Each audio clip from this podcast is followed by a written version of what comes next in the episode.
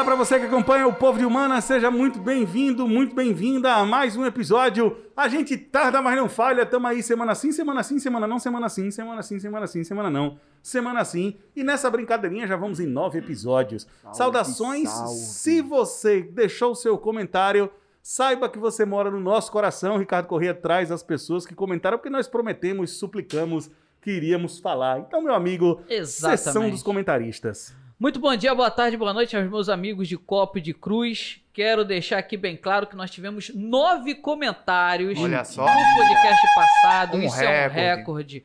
Muito obrigado a todo mundo que atendeu as nossas súplicas aqui e resolveram então se expor publicamente no YouTube. Eduarda Pedrosa, conhece aí? Eduarda? Salve, Alô, Eduardo. Duda, um grande abraço. Grande. Eduarda Pedrosa disse o seguinte: racismo estrutural é um debate extenso e muito importante para a sociedade, mas vem perdendo sua essência com a popularização do termo. Cada vez mais é possível ver pessoas racistas usando como desculpa o passar o pano, ao invés de aceitar e procurar melhorar. Então aí ainda Foi ela que, ela que disse que via com as amigas também, né? Boa. Exatamente, aqui Formação no final quadrilha. ela fala que ela... o Silvio Luiz. É, exato. Assiste com as amigas, formação de quadrilha. Exatamente. Mas aí um abraço para todo mundo que assiste. É? salve. Cotovelaço, Cotovelaço não, um abraço abraço não. distanciamento não, é social. cotovelado, Um cotovelaço aí pra todo mundo. Carol sem salto. Carol, Aê, Carol, Carol, Carol junto. Então, a nossa representante da matemática das ciências exatas aí, eu assisto desde o episódio piloto e adoro. E olha que sou de exatas, hein? KKKKK. Muito engraçado. Boa. Povo de humanas é sempre democrático. Carol, Todas estou- as tribos cabem na nossa. Felipe... Felipe Alcântara. Alô, Felipe! Aquela cotovelada Felipe, 0 a 0 se apresentando, exatas topado aqui. Então, outro representante das ciências exatas. Cássia Carolim. Salve, Cássia. Eu acho que é junto. Carolyn. Mas enfim, Carolyn. Isso mesmo. É. Cássia Carolyn. Eu acompanho desde o episódio 000. Eu tô vendo que tem muita Tem gente muita que gente que acompanha, tem tempo pra perder. falando assim, que acompanhar essa acompanha merda desde o desde o zero. episódio 000, mas eu não, não sabia não. E assim, estou com muita saudade das aulas de vocês. Já estou no quarto período de arquitetura e urbanismo e sempre lembro das aulas de redação do TAI. Opa! Hum, doutor, Eu não me engano. Bora. É. Felipe Pereira. Salve, Eu ouço- Chase, grande amigo. Grande seu amigo aí? Meu amigo de sangue. Pronto, então ele acompanha pelo Spotify, mas acompanha também desde o episódio zero. junto. Boa, valeu. É, Isadora Dônio. Isa. Pronto. Eu acompanho desde o episódio 00, não perco nunca. Túlio Xavier só deixou o, o, O Boa, joinha. joinha. Valeu, Fez o Túlio. que tinha que fazer. Muito obrigado. Soia. Muito obrigado. Comentou o que, o que sabe. Esses comentou são os sabe. comentários que nós tivemos aí no nosso último podcast. Deixa o seu comentário nesse podcast se você concorda, se você discorda com tudo que a gente fala aqui. Este podcast, para você, você que está chegando agora nessa barca perdida no YouTube, achou esse canal do nada na sua internet. Aqui são quatro professores, um editor e produtor, aqui no Estúdio Passarinho, na cidade de Maceió, falando sobre o que dá na telha, esportes aleatórios, notícias do Exame Nacional do Ensino Médio, educação e notícias do círculo de notícias que está por aí voando na sociedade brasileira. Então é um podcast com cara de crônica, cara de crítica e cara de nada, que a gente não tem cara de nada, tem cara de professor em tempos de pandemia, mascarado, não é isso? Muito bem. Muito bem. Vamos em frente, professor Ricardo Correia. Abra, por favor, você que é um cara conhecido por gostar de tudo, abra, por favor. Ok? Vou então começar aqui falando sobre o Exame Nacional do Ensino Médio. A Vamos rocha. lá? Então, quase 50 mil candidatos ao Enem 2020 pediram atendimento especial, diz o INEP, que 50 mil pessoas pediram esse atendimento especial.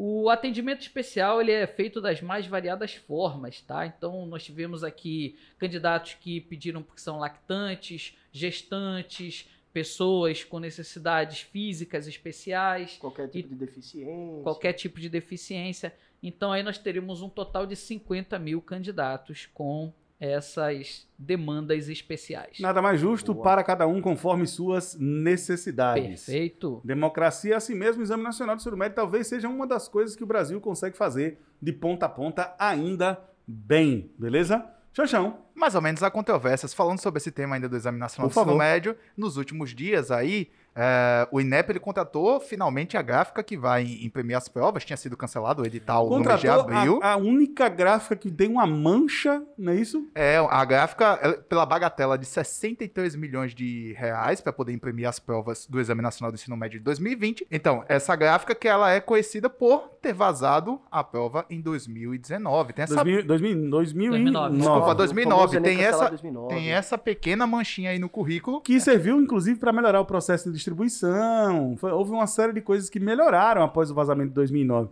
Por isso eu insisto no ponto de que alguma coisa melhora no Enem. Mas, como essa gráfica ganhou depois de ter essa mancha, eis o mistério.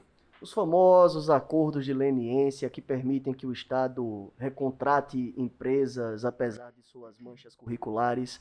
Isso aí serve para gráficas, isso serve para empreiteiras e outras empresas que prejudicaram o erário público, mas ainda estão na atividade. Como a Odebrecht, por exemplo, que ainda vai poder continuar fazendo obras públicas, Construtora Paulista, enfim. Diversas outras, a gráfica também entra nesse círculo aí, que, a meu ver, é vicioso, porque pelo menos deveria haver. Pô, se você comete um crime contra o erário público, erário você- deveria, É, não foi haver bem um, um crime, né? um Foi uma tempo- irresponsabilidade. Então, ou um crime é uma irresponsabilidade, deveriam ter um tempo de punição maior para poder participar de edital, etc. É porque você tem dois problemas aí em relação à elaboração da prova. O primeiro problema é você criar um edital, porque uma vez que você tem um serviço público sendo prestado, você precisa abrir uma licitação. E o primeiro ponto da licitação é a empresa que oferta o menor preço.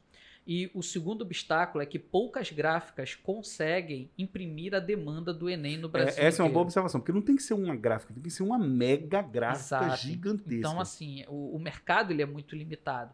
Então, muito provavelmente, essa empresa ela colocou o menor preço e por isso que ela ganhou essa licitação. Como é que você faz para imprimir o quê? 6 milhões de cadernos, multiplicado por, por 4, né? Que são quatro cores diferentes. E fora isso, o processo de distribuição dessas provas A só a logística. É uma logística. Então, é por isso que eu digo, o. Brasil consegue executar esse negócio, que é uma coisa impressionante, assim, o fato da gente conseguir distribuir a prova no Brasil inteiro, ter aprimorado o processo. tempo. Enfim, é isso o sistema de vacinação. Tem umas coisas que a gente faz. Pra gente não ficar com essa síndrome de cachorro morto que o Brasil não faz nada, tudo no Brasil é uma bosta. que Muita gente tem isso, né? Muita gente tem essa vibração que o Brasil é uma merda. Próximas notícias, vamos passar para educação logo, porque o Exame Dentro do Enem, eu tem só muita queria dar uma... Vai voltar um- Enem, Jorjão? É rapidinho, eu só queria Arrocha. dar uma dica. Algumas ex-alunas do nosso curso presencial aqui em Maceió, que agora estão nos seus respectivos rumos universitários, desenvolveram um projeto para debater sobre saúde mental para pré-vestibulandos. E eles estão promovendo alguns encontros virtuais com psicólogos e pessoas recém é, é, na universidade, que recém ingressaram em medicina, em direito e outros cursos, para orientar e conversar com pré-vestibulandos sobre saúde mental em tempos de pandemia, apesar de eu detestar essa colocação frasal. O Instagram que vocês podem seguir, Você não, provavelmente você não gosta dessa, dessa construção Odeio em tempos tempos, de de pandemia? tudo que vem em tempos de pandemia, para mim, já, tipo... Eu, eu perco dois anos da minha expectativa de vida toda vez que eu ouço isso. De raiva, de raiva. Sim, mas, aí o projeto falando da saúde, em saúde mental. mental. se chama Além do Vestibular. O Instagram você procura além.do.vestibular. E tem a- a- uma galera muito conhecida nossa, muito benquista, a, a Leia, nós temos a Mariane, nós temos a, a Mariana Miranda, que foram alunas nossas aqui do nosso curso presencial em Maceió, e que estão desenvolvendo um projeto dentro das suas limitações e possibilidades para oferecer aí um certo apoio emocional e psicológico para alunos nessa fase tão complicada que é o pré-vestibular. Ô, rapaziada, Muito saúde boa, mental, saúde dica. mental de pré-vestibulantes. Que dica sensacional. O Jorjão trouxe mais alguma notícia do Enem ou partimos para educação? Muito bem. Olha, minha gente, vejam que coisa interessante. A gente discutia no episódio anterior, demos uma opinião forte e conversamos sobre essa coisa de, desse tal desse ensino híbrido. Só que eu queria lembrar uma coisa que eu não citei no episódio passado, que é um negócio interessante para a gente ficar de olho no que vai acontecer agora. Tem um nicho de mercado sendo aberto. Que nicho de mercado é esse? Todo mundo sabe que equipamento de filmagem é caro, confere? Confere. E se eu tiver uma, uma escola, sei lá, com 10 salinhas, por exemplo, na possibilidade dela voltar, eu vou ter que ter 10 câmeras, não é isso? No mínimo. No mínimo, 10 câmeras, 10 computadores, 10 assinaturas de Zoom, etc. Tá rolando, minha gente, uma corrida no mercado agora em busca de soluções para transmitir aulas ao vivo. Aí você vai dizer, "Ô, Steiner, mas não tem câmera e tal. Não, não, não, amiguinhos. Está acontecendo um fenômeno interessante que são as empresas de segurança pública e vigilância que instalam câmeras de vigilância. Estão bolando soluções baratas, na casa de menos de mil reais, para colocar uma câmera com IP transmitindo ao vivo em um microfone barato em cada sala e vendendo pacotes para as escolas de 400 câmeras, 500 câmeras. Ou seja, a tecnologia de vigilância sendo usada e transformada na tecnologia de transmissão ao vivo. Abriu-se um nicho de mercado. Beleza? Arthur? É bom explicar o que é IP, né? Pra galera entender aí o que é que, o que é que isso pode ser de positivo aí, né? Então, aí o que acontece é o seguinte: você, para fazer uma transmissão ao vivo, você precisa de um cloud meeting, como Google Meeting, etc, etc. Você precisa de uma tecnologia que faça uma interface para você fazer um link ao vivo, transmitir a bendita da aula ao vivo. O que, que as empresas estão fazendo? Não é só vender a câmera, elas vendem a câmera com um software que se conecta à internet e pode fazer uma mini transmissão ao vivo. E aí você tem duas, três empresas no Brasil, uma delas é do Rio Grande do Sul, que dizem que desenvolveram um software que barateia o processo e pode adaptar qualquer câmera em HD de segurança para fazer isso. Sem que você precise de grandes configurações. Em, em- em- aí eles prometem vender a 700 reais, aproximadamente, já com a câmera, um microfone, num tripé de 1,80m a câmera, e a câmera tem um, aquele olho de peixe, né? Que dá para você ver o quadro e segundo eles pode ver. Tem escola que já comprou 40. As escolas são como as prisões, são como os É hospitais. isso que eu queria.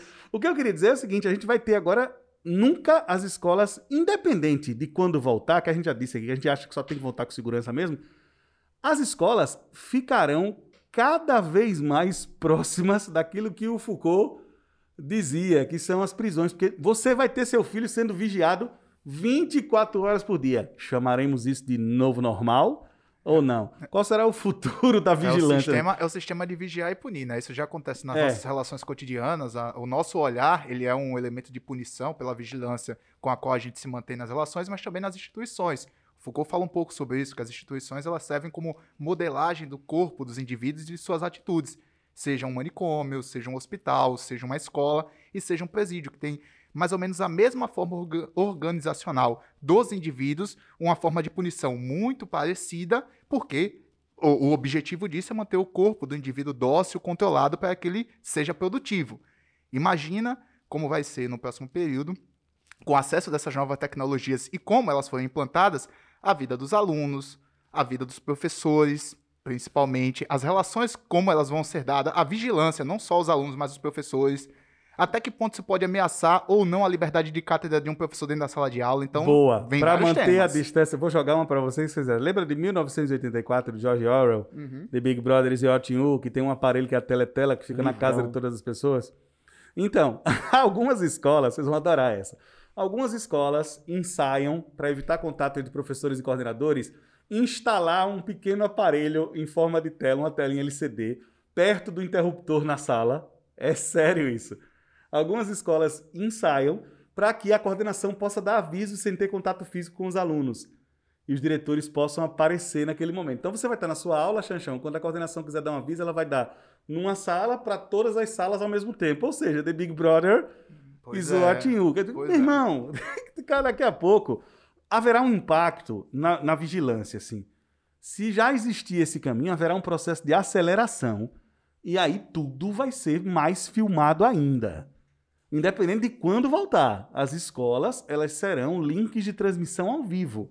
E aí já tem escola fazendo em São Paulo, já tem escola fazendo propaganda para que o pai possa ter um aplicativo e ver o filho Isso. 24 horas. Então você está aqui no carro, tô vendo meu filho na escola aqui. Já tem alguns pedagogos é, desenvolvendo estudos do impacto, é, obviamente são conjecturas, do impacto que isso pode ter na formação das crianças. Na ideia da infância delas dentro da sala de aula, sendo mais vigiadas, mais é, é, o tempo todo sendo nesse, nesse constrangimento da vigilância, enfim, e essa utilização das tecnologias, como isso pode impactar na infância dessas novas gerações pós-pandêmicas. Até porque você você, tem que desenvolver o contato com o outro, com a diferença. E foi até um. um E nem tudo se psiquiatra que- filma, né, Jojão? Não, e você precisa ter noção de privacidade, você precisa ter o seu tempo sozinho, você precisa ter o seu tempo para se desenvolver só e precisa ter o tempo para se desenvolver com o outro. As crianças que estão neste momento de pandemia, elas estão enfrentando um duplo, o duplo problema. Primeiro é essa perda total de privacidade diante de uma realidade totalmente mediada por telas, controladas por grandes empresas, e ela está perdendo esse contato com o outro. O outro não é mais o objeto de desejo, o outro é o objeto de medo agora. Então o cara está constantemente vigiado e com medo do outro. Tá preparado para viver no aquário, Ricardo? É, então a gente já trabalha em escolas que existem câmeras dentro da sala de aula. É, isso também é uma demanda da própria sociedade. Os pais estão pedindo cada vez mais que possam saber se seus filhos estão na sala de aula, se não estão. E como é um mercado, a educação não deveria ser, mas como acaba se transformando em um mercado, é claro que a iniciativa privada ela vai tentar uh, presentear os pais, na medida do possível, com essa fiscalização dos seus filhos. Né? O que me incomoda ainda, que eu ainda não sei, é qual é o posicionamento dessas câmeras dentro da sala de aula. É, Elas estão Então- apontadas para onde? Eu acho que é pegando Então, tudo, então, professor, ela- elas, tudo. elas estão, se elas pegarem o quadro a ponto de quem está em casa poder ver o que eu estou escrevendo no meu quadro, eu acho muito difícil ela conseguir pegar os alunos, a não ser que seja aquelas câmeras 360. Então, aí não, aquelas câmeras, elas não vão pegar os alunos. A- o ensino fundamental menorzinho, Hum, a câmera é filmando a professora e, e- a atividade inteira, porque a professora vai comandar a atividade no tal do ensino híbrido, né? certo. Agora, a câmera, ela vai pegar você, Xanchão. Você, Jorjão. Você, Uhum. Ricardo. É o quadro e você. Vou até cortar o cabelo. Quem vai estar sendo vigiado em casa 24 horas por dia, no fim das contas, é você, amigão. Então, mas é o que eu tô falando, essa é uma necessidade hoje da sociedade. Se a sociedade está cobrando isso e o pai vai reclamar dizendo que ele está pagando, que ele gostaria de ter esse tipo de serviço, eu acho que vai ser um elemento natural, assim, a adesão das escolas privadas. Ninguém, nenhum dono de escola privada vai se impor a isso. Vocês vão se sentir confortáveis sendo filmados em toda a sala que vocês entrarem? Tipo, a câmera apontada dois metros de você, assim, o tempo todo? Porque tem coisas que a gente fala que são daquele momento. E eu não tô falando de piada politicamente incorreta nem nada nesse sentido, não. Tem coisas que a gente fala que são daquela circunstância. Então, eu acho que a gente vai ter que controlar muito mais o discurso Não, agora. eu- não, eu acho que não. Assim, eu acho que depende muito do contrato que eu vou assinar com, com a escola. Porque ela não pode usar a minha imagem sem a minha autorização. Exato. Ela não pode usar a minha voz sem a minha E autorização. pelo tempo que determinar esse contrato também. Tem, Então, tem então isso. assim, eu vou ter que assinar um contrato com ela onde eu quero saber como será o uso dessa minha imagem e desse meu áudio. Eu já penso que essa noção de privacidade vai morrer e que a lei vai ter que se adaptar a isso. E eu não estou dizendo que isso é o novo normal. Eu estou dizendo que a partir do momento que você for trabalhar como professor, a escola vai obrigar você a ceder sua imagem. Não, não sei. Aí, mas aí ainda assim existe uma negociação dentro desse contrato. Eu posso simplesmente não aceitar uma determinada cláusula ou eu posso colocar uma barreira que a escola não pode utilizar da minha imagem, do meu áudio, por exemplo, para colocar um canal dela no YouTube e espalhar minha aula para todo mundo. Eu posso fazer isso.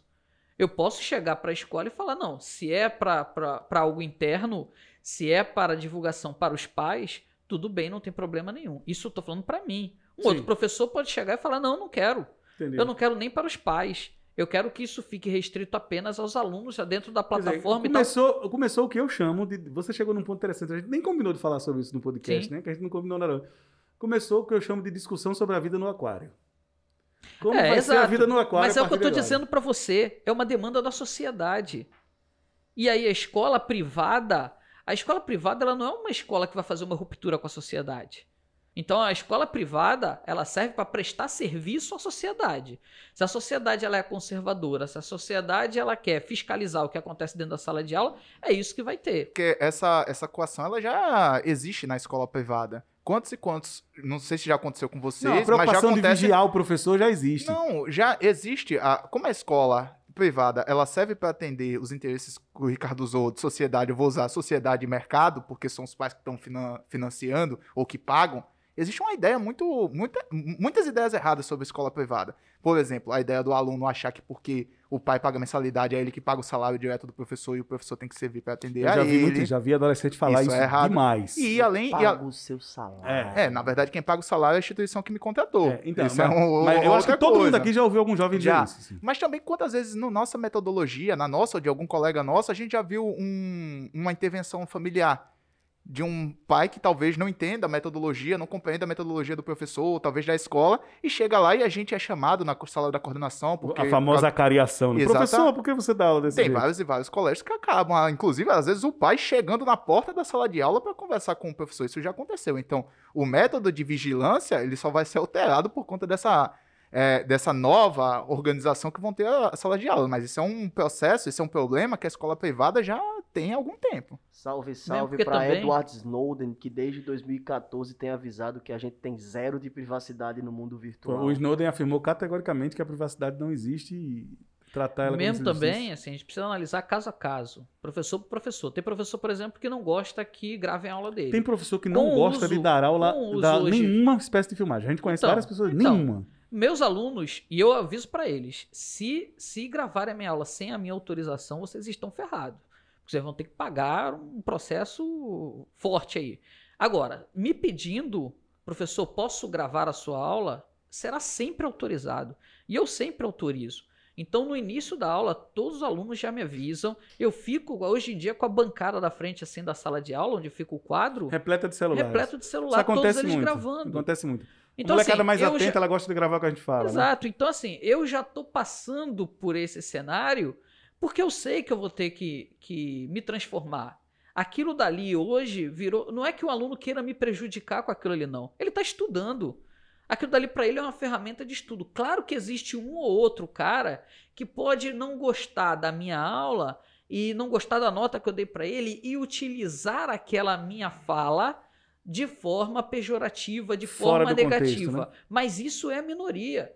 Enquanto a grande maioria dos alunos acharem e tiverem escutando a minha aula para o aprendizado, que bom que estamos utilizando essa tecnologia. É, o celular não é necessariamente inimigo da sala de aula. Ao Triste da contrário. instituição também que, que trata. E aí, mas a gente já trabalhou muitos anos em instituições que tratam celulares como inimigos, etc. Para mim sempre foi de boa, assim. Ter... Até porque se o professor entrar na sala de aula na briga contra o celular, a perdeu. depender, a depender de qual for a situação, ele já perdeu. Ele Já vai perder perdeu a 50 chance. minutos de aula dele falando isso. Já ou se perdeu. estabelece um critério, um acordo, ou então perdeu. Perdeu. E Perdeu. hoje em dia você termina a explicação, tira o print do negócio, manda o PDF, bota no grupo do WhatsApp É, dos meninos, Exato. manda o áudio, explica e segue o jogo, meu irmão. E o Tá lance ligado? é, todo mundo aqui concorda que aula em vídeo, aula gravada e diversos mecanismos para o aprendizado por quaisquer mídias que sejam é importante. A gente não tem medo da gravação, até porque a gente já tem aula gravada, a gente já dá aula. O lance é que toda tecnologia, pelo menos isso é uma conclusão que eu queria só para acrescentar no, no raciocínio. Toda tecnologia tem um potencial transformativo muito grande. Toda tecnologia tem um potencial para ser usado para é, é, impulsionar a sociedade para objetivos é, é, mais grandiosos. Só que ela também tem o potencial de ser muito reacionária. E é por isso que o nosso primeiro medo, quando a gente falou de uma tecnologia de filmagem em sala de aula por segurança privada, foi imaginar uma distopia, foi imaginar um futuro condenado. É claro que existem possibilidades muito positivas, e é claro que a gente pode ganhar muito com o uso da tecnologia em sala, com aulas gravadas. Imagina um futuro onde você só precisa gravar uma aula, essa aula é transmitida para alunos e você tipo, recebe por essa aula. Você Como será a sala de aula do futuro? e recebendo por isso. Mas enfim, são, teo- são perspectivas de futuro. Então, eu já acho, pelo que eu leio hoje é, sobre educação, eu já acho que isso não vai acontecer. Não vai. Porque a sua aula desse ano, ela estará completamente sucateada no próximo ano, Precisa. devido às mudanças tecnológicas. Mesmo que seja matemática básica, tipo, mesmo que seja. O ideal é atualizar Sim. sempre. Sim.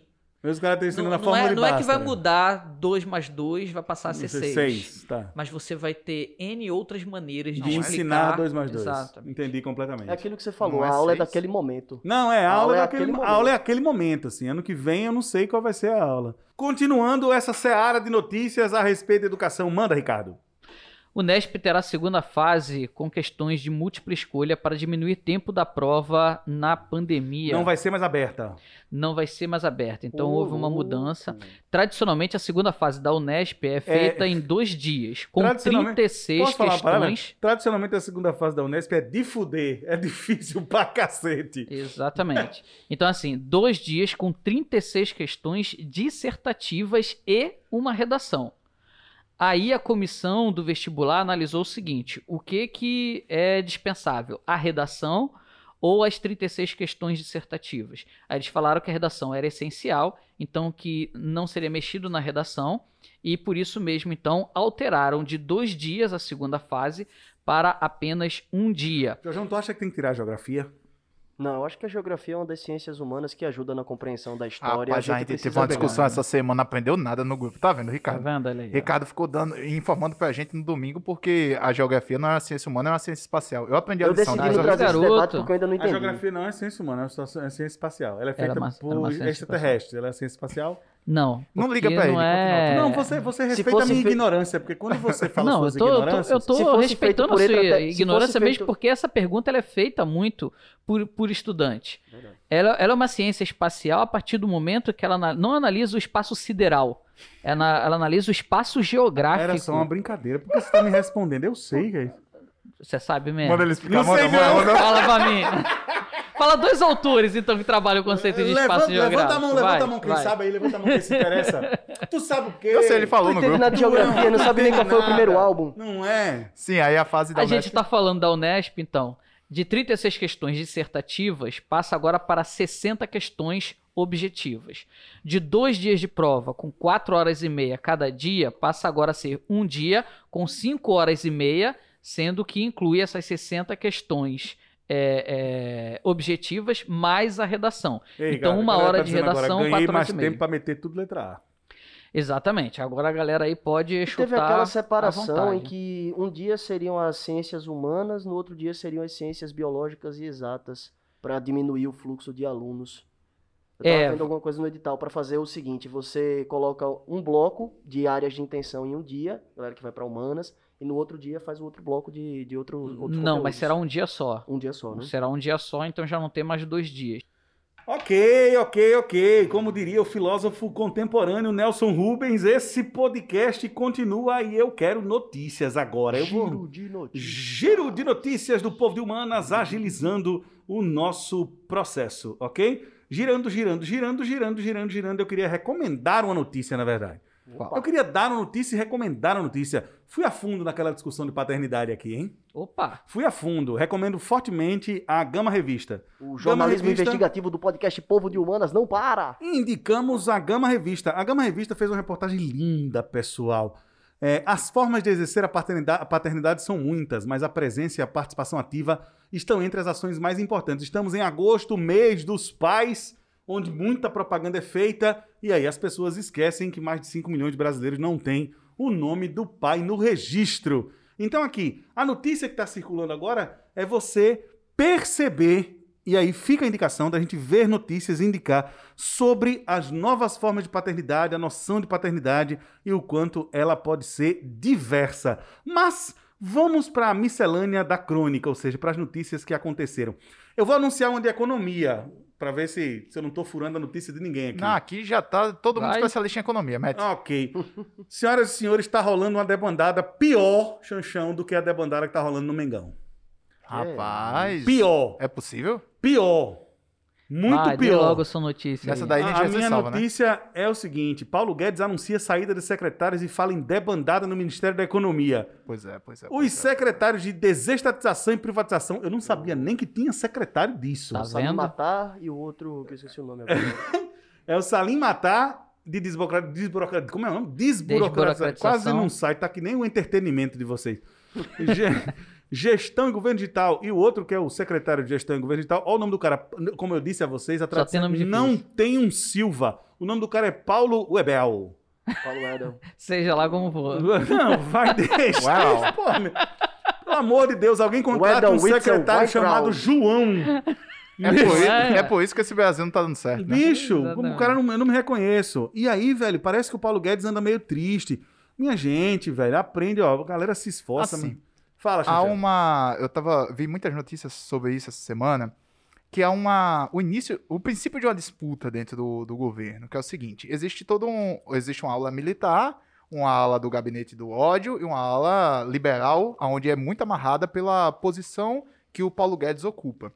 Só que acontece o seguinte: o governo Bolsonaro, que se elegeu prometendo privatizações, até agora não fez absolutamente nada com relação a privatizações de estatais. Fernando Henrique deve estar dizendo assim: privatizar é comigo mesmo. Saiu, saiu hoje, quer dizer, hoje na sexta-feira que a gente tá gravando esse podcast, até o PSDB tirando uma ondinha com. O privatizômetro. Exatamente, falou assim, ó, o, o- esse daqui que vocês chamam de estadista, ele privatizou 65 empresas, enquanto o governo Bolsonaro zero. Até Porra, fez a um... galera compete pra ver quem é ruim a esse ponto, né? Exatamente, mas é uma discussão pelo seguinte, é o tema da, do orçamento da União, né? Se pode passar do, do orçamento proposto ou não, da, Do sacrossanto Teto de teto, gastos. de, do teto de gastos. gastos, desculpa, tava, tava, falhou essa, essa informação do teto de gastos. E a discussão por conta do seguinte: para não superar esse teto de gastos, muitas das políticas assistencialistas que estão sendo feitas agora, inclusive a política dos 600 reais de, do auxílio emergencial, elas vão ter que ser contidas. E isso está fazendo aumentar a popularidade do Bolsonaro.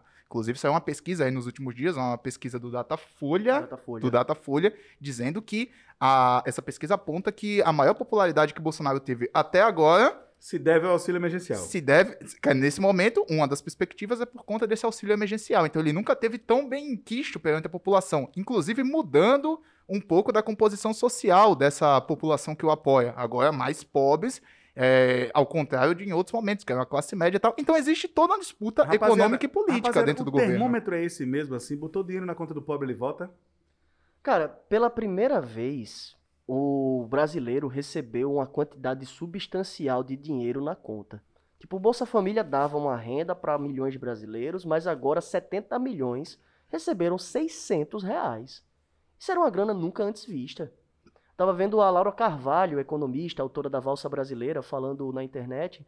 Ela disse: esse dinheiro foi o suficiente para que o trabalhador não perdesse, não tivesse uma perda real de receita dentro da pandemia. Então é compreensível que isso segure a popularidade do cara. Mesmo que ele tenha sido contrário, mesmo que ele tenha proposto 200 reais, Mesmo, Mesmo que ele tenha falado que publicamente. não era pra dar. É isso que eu não entendo. O- é- parece que é um tilt mental. Parece que as pessoas elas não se importam mais com o que o indivíduo fala. Porque Precisamente. o presidente ele falou abertamente que era contra, que tinha que dar somente 200 reais. E mesmo assim, a, que, que relacionamento abusivo é esse entre a classe política? Ele falou isso ontem, ontem já não existe mais. A gente está sempre atualizando e os discursos não precisam ser coerentes uns com os outros. Foi isso que a direita percebeu. Ela tem um projeto, ela segue nesse projeto, mas os discursos que ela vai proferir por aí, eles não precisam ser coesos uns com Sabe os a outros. impressão que eu tenho, Jorjão? É que você pode falar qualquer merda. Preciso. Você pode falar absolutamente qualquer coisa. Tá liberado, não tem mais fronteira moral nenhuma, nem valor nenhum. Você pode ofender uma população inteira num dia e ser esquecido no outro. Eu não entendo como é que a gente vive numa sociedade que registra tudo, grava tudo, que você fala qualquer coisa aqui no podcast, o cara vai buscar um negócio no Twitter de vocês de 10 anos passados para lhe cancelar. É porque a vigilância ela funciona como um mecanismo de opressão. Então, agora o ente político, ele pode falar um negócio aqui e depois ele pratica uma ação política e isso é como se ele não tivesse feito nada. Mas, gente, assim, a população brasileira ela é muito maior e muito mais complexa do que, precisamente, do precisamente. que isso que a gente está Não comentando só a aqui. população Muito mais. brasileira. O subdesenvolvimento não, não A galera faz não- com que a gente não, não tenha uh, Noção. condições de exigir da população uma análise crítica que nem a gente faz nessa mesa É, aqui. tecnicamente eu não estou exigindo. O que eu estou querendo constatar o fato é basicamente isso, assim.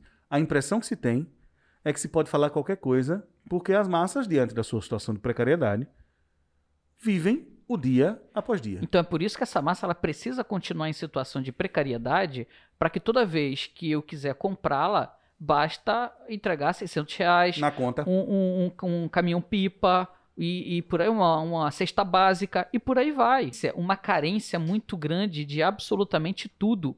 E dentro dessa carência você tem uma carência também financeira. E essa população, a partir do momento em que ela recebe alguma coisa de um representante público, ela passa a endeusar esse representante público. Não é à toa que agora o, o- eu não sei quem fez a pesquisa, apontou aí um, Datafolha. foi a Datafolha, apresentou aí um aumento da- da- das pessoas que consideram o governo Bolsonaro bom ótimo. Uma mudança da base social que, que, que vê o governo Bolsonaro como bom ou ótimo. Antes era uma base social muito mais de classe média, que era um voto mais ideológico. E tanto é que a classe, a, a classe mais pobre ela é muito apegada e a, entre aspas, oposição ao governo Bolsonaro por conta também de programas assistencialistas, de como foram os últimos governos, a relação que se mantinha, tá, tá, tá, tá, Exato, tá. então. Então. Então- o PT surfou nessa onda durante muito tempo. E agora o, o bolsonarismo ele tá analisando e tá vendo que isso também pode trazer voto. Ainda mais que esse ano é um ano eleitoral. Deixa eu acrescentar uma pitadinha aí. Só que parece que tem um- alguém puxando a corda do outro lado, porque aí confirma essa teoria da, do Sim, Xanxan, que é o exato, Onyx porque- Lorenzoni que diz que dificilmente o Porque auxílio você emergencial não tem continua. uma. Ah, uma, uma coalizão dentro do governo Bolsonaro. Você tem, na verdade, conflitos dentro do governo Bolsonaro. E aí você tem diversas correntes ali dentro que estão tentando a todo momento puxar a sardinha pro seu Meu lado. irmão, é um samba do catiripó, é- porque e é, é- é- é liberal, militar, é conservador, é crente Mas, ultra-reacionário. mas eu é- já falei aqui em outro podcast quando Paulo Guedes ele queria reduzir verbas da educação e as prefeituras e os governos estaduais falou. viviam Foi de exatamente recursos. no episódio passado. Exato, então assim, viviam, vivem desses recursos. Então o Paulo Guedes, ele entra na ala liberal e a partir daí ele não quer repassar nada para a sociedade brasileira. Ele não quer nenhum tipo de investimento social, ele quer investimento de ordem e caráter produtivo. Se eu pudesse, eu privatizava tudo. E acabou que não privatizou nada. Então, in- inclusive, a reorganização política ela começa a se dar quando há uma aproximação cada vez maior do centro do governo Bolsonaro com o centrão, né? Então, é, se essa reorganização política se der, pode ser que a ala, pode ser uma suposição, é um- uma perspectiva, que essa ala mais liberalizante do governo ela seja descartável. Vamos lembrar que esse mesmo Bolsonaro que fez em a sua campanha eleitoral dizendo que é, abrir para o mercado externo e privatizar tudo, era um governo que era contra a privatização do Correio e de outras estatais há alguns anos atrás. Então, é o, o discurso que, É, que- o que discurso ganha. do deputado Jair Bolsonaro sempre foi de ocasião, né? Exato. Lembrando que ele, traba- ele foi, apoiou o Do presidente Lula. também. O presidente Sim, Bolsonaro do é a mesma presidente é, coisa. de ocasião. é. Ah. Amanheceu, se ele tiver alguma coisa pra dizer, Nesta safando dele. Semana, semana passada teve ele junto com o, o presidente, o, o Rodrigo Maia, fazendo pronunciamento, todo mundo junto. É uma E oposição o até, um Davi dia, Alcolumbre até um dia desse. do lado também. Então, assim, pode pode estar acontecendo nos próximos períodos uma reorganização política de Centrão e Bolsonaro para entre acordos entre os dois entre as duas alas do, da política nacional para que o governo consiga aprovar os seus projetos, não só na ala econômica, porque isso tem acordo entre todo mundo. Há discordância entre Rodrigo Maia e Bolsonaro, mas em que termos? Na reforma da Previdência e na reforma trabalhista está todo mundo junto. Então, em termos econômicos, há um acordo, que é manter as grandes taxas de lucro dos ricos e poderosos do país. Ponto. A partir disso, vamos ver o que, é que a gente consegue parar de aresta e uma aproximação entre Bolsonaro e o Centrão. Eu Bolsonaro, acho que essa é é. uma tendência possível. Ele tem duas possibilidades agora. Ou ele permanece na agenda liberal do Guedes, ou ele vai fazer o jogo do Centrão e tentar a reeleição. Então, o eu Guedes acho, é descartável. eu acho, exatamente, eu acho que o Guedes pode pular fora também. Mas o Guedes conseguiu uma coisa, ele conseguiu privatizar cinco secretários. Cinco caras que trabalharam no ministério foram para iniciativa privada. Foi o máximo que ele conseguiu privatizar. Pronto, já é algum, já é alguma coisa, já, já é um começo. O que deve ser difícil é ser bolsominion nesse, nesse, nesse cenário É porque todo, você né? não sabe o que defender. É, exatamente. Numa hora é Você fora Rodrigo. Maia. Aí daqui a pouco você tem que falar bem do Rodrigo Maia. Numa hora é o juiz lá, o, o, o, juiz é, é o melhor cara de todos. Aí depois você tem que É falar mal do. É o herói nacional. Depois, Depois você é um tem que covarde. falar mal de, do, do juiz. precisa- cara, ser bolsominion É é, difícil, cara. Ser eu- bolsominion eu tô- é muito difícil, porque você, você não sabe quem você vai amar. Eu Exatamente. lembro. Você ama alguém hoje, já tem que odiar amanhã. Sim, é Você é obrigado a odiar Eu, amanhã. eu lembro que eu conversei com a eleitora do Bolsonaro e perguntei, né? E, e aí, era contra corrupção mesmo? Ela, Não, mas, mas são os filhos, né, Arthur? É porque filho. Ou seja, assim, é, Esses tem, que- meninos são é danados. tem que ser compreensível. É, é. Esses meninos são danados. Esses meninos são danados. E ainda seja, deve ter é, dito assim. ser- não, vamos ser compreensivos, né? É. Porque. Arthur, você veja é pai. bem, Veja bem, entendeu? Arthur, você é pai. Muito bem, Jason Chanchão, morador do meu coração. Deu uma notícia aí, meu irmão? Rimou. Adorei. Eu fiz, uma, eu fiz uma pesquisa essa semana para podcast que vocês viram aí a notícia de que há a possibilidade do aumento. Você fez uma pesquisa pro podcast. Eu fiz uma, eu me Tá preparo. errado. O cara tá Ah, tá fazendo o errado. dever de Tá casa. assim, diferente tá de vocês, eu me preparo pra vir pra cá. Tá 20 errado. minutos antes, Bem, eu tá sento ali 20 minutos. e Aqui faço. é tudo despreparado. Aqui Xexão é tudo escreve roteiro no Uber da casa e pro estúdio. discutido e brigado antes e atrapalhado. Não profissionalize o negócio. Desculpa, gente. Então, eu não fiz uma pesquisa, eu achei Pronto. aleatoriamente aqui esse, Agora, informação. agora sim, agora gente, sim. vocês nem acreditam que eu acabei de ver aqui. Os caras do Charlie Brown invadiram a cidade? Meu, tu não Uma sabe o que, aconteceu. Uma notícia que tá aqui, ainda tem o nome assim, atualizado, só que ela é de 7 de outubro de 2019. Eu nem pesquisei isso daqui, viu, gente? É totalmente aleatório. Então, é, tá aí a discussão sobre a taxação, o aumento dos impostos sobre os livros, né? Mais imposto, imposto é roubo. Não, mas agora é imposto no livro, porque livro é artigo de luxo, segundo o nosso ministro da Economia, Isso é Paulo Guedes. Volta o homem pra E aí eu tava dando uma olhada muito no seguinte, luxo, muito luxo. é, tem uma matéria antiga de 2019 de 7 de outubro de 2019, que diz assim: Jovens leem mais no Brasil, mas hábito da leitura diminui com a idade. Então tá mostrando aqui Bíblia e outras obras religiosas empurram o número de vendas, segmento sofre menos com a crise do Sabe mercado. qual é o livro mais vendido do Brasil? Isso em 2019. Não, não sei A qual. biografia de Edir Macedo. O Plano de Poder, que é o livro de empreendedorismo de Edir Macedo. Exatamente. Então, entre 2011 e 2015, a estimativa de brasileiros que consomem livros passou de 50% para 56%, totalizando 104,7 milhões de pessoas. Porém, o nosso nível de leitura ele é muito baixo, ele vai caindo, segundo a pesquisa aqui, uma pesquisa é, dos retratos da literatura no Brasil de 2016. Retratos da leitura no Brasil. Então, dizendo que o brasileiro ele lê aproximadamente entre 4 a 4,6 livros por ano. Se você tiver uma noção, uma das nações que mais leem é a França. A França lê aproximadamente, os franceses leem aproximadamente 21 livros por ano. Gente, Retratos da Leitura no Brasil é a maior pesquisa já feita sobre o ato de ler na América Latina. É gigantesca, demorou uns 10 anos para ser feita e é uma pesquisa que fornece bases editoriais. O mercado editorial trabalha muito em cima dessa pesquisa. É a pesquisa que embasou a diminuição e o fechamento de grandes redes de livrarias, que as pessoas perceberam que tinha um prognóstico a longo prazo que não valia a pena conduzir o negócio, então houve todo um redirecionamento do mercado editorial. E Retratos da no Brasil é uma pesquisa, enfim, só para resumir, ela é muito significativa. Aumentar preço, imposto, eu me sinto mais à vontade para falar sobre isso, porque por estar acompanhando esse Escreveu processo há um tempo. inclusive. É. E aí eu me sinto até mais empolgado para falar sobre isso. Aumentar o preço do papel, é bom lembrar o seguinte: em todos os países do mundo que tem mercado editorial estabelecido, o preço do chamado paperback, mais conhecido no Brasil como papel de jornal, é alíquota de imposto zero. Para você ter uma ideia, o governo americano paga para fazer grandes impressões de livro em paperback e distribui para as redes. Washington faz isso. A biblioteca de Washington, para quem não está ligado, é, um- uma- é- é- é a grande biblioteca do mundo, né? E aí o que acontece? Os Estados Unidos compram, assim, muito desse papel. Imprime, você deve ter lembrar, é aquele papel que, que é meio papel bíblia, papel jornal. Imprime grandes clássicos nesse papel e distribui para as bibliotecas das pequenas cidades americanas. Que ainda existem, são muito fortes e ainda alugam livros. Pela Constituição, toda cidade tem que ter a prefeitura e tem que ter uma biblioteca municipal. Inclusive, essa é uma coisa que existe na Constituição brasileira e é uma tradição de países democráticos. A obrigatoriedade de se ter. Se você medir a rede de livrarias e teatros e medir o desenvolvimento do país, existe uma associação direta entre isso. Sim. Países mais desenvolvidos têm uma rede de livrarias estabelecidas. Alguns dados que o Retrato da Leitura no Brasil apresenta são assustadores. Buenos Aires. Buenos Aires. Não estou falando porque tem Buenos Aires, Buenos Aires, né? A província e a cidade. A cidade de Buenos Aires. Ela tem proporcionalmente tamanho e quantidade de livrarias, mais livrarias, bibliotecas e espaços e aparelhos culturais que a gente chama de leitura do que o Brasil inteiro. Pois é.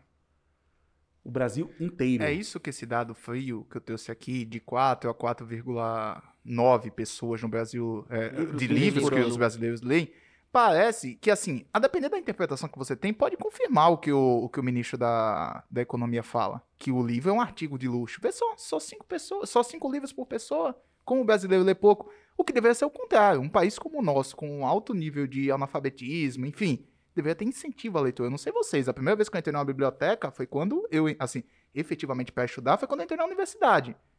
Como é que o povo brasileiro, sem incentivo à leitura, e agora aumentando o preço sobre o- o- os livros, vai ter mais acesso? Aí você pode dizer o seguinte, mas tem os meios digitais. Essa própria, eh, essa pesquisazinha que eu fiz, dos franceses, dos 21 livros que os franceses leem, 17 são livros impressos e 4, aproximadamente, são livros digitais. Então, assim, o livro ainda é um mercado, ainda tem um mercado muito grande. As Existe uma obra consomem muito. sensacional. Eu, particularmente, eu não gosto de Existe uma obra que fala sobre isso, chama Não Contem com o Fim do Livro, que é um dos últimos livros dos quais o Humberto Eco, Humberto Eco, semiólogo e historiador da Universidade de Turim, que escreveu O Nome da Rosa, falecido há uns anos. Humberto Eco, que foi o primeiro, um dos primeiros grandes críticos das redes sociais também, mas isso não vem ao caso nesse momento. Humberto Eco escreveu Não Contem com o Fim do Livro, uma obra em que ele tenta provar e discutir, argumentar, dizendo o seguinte, olha, o livro de papel, ele é feito a tesoura e a colher. Ou seja, ele é um formato de utensílio que vai existir sempre. Você não vai ter uma colher high-tech digital. As pessoas vão comprar e consumir e produzir colheres a vida inteira, entendeu? Então, assim, ele tenta defender que o livro Muito embora o livro digital avance, o livro em papel ainda será muito útil, por várias razões. Razões técnicas mesmo. Durabilidade, essa é uma delas. Capacidade de armazenamento e transporte. Falta energia. Luz de velho e um livro já se produz conhecimento. Eu quero tentar entender a lógica do funcionamento do imposto sobre o livro. Porque eu posso criticar o ministro da Economia de todas as formas. Burro, ele não é. Burro, a gente tem certeza disso absoluta. Absoluta. E assim, como é que ele vai aumentar um imposto para o livro se o consumo de livro no Brasil ele não é tão alto? Automaticamente, a arrecadação para o Estado brasileiro em termos econômicos, ela vai continuar sendo baixa. Ele poderia aumentar ou ele poderia colocar impostos em outros bens bem mais caros, Pertencentes à elite.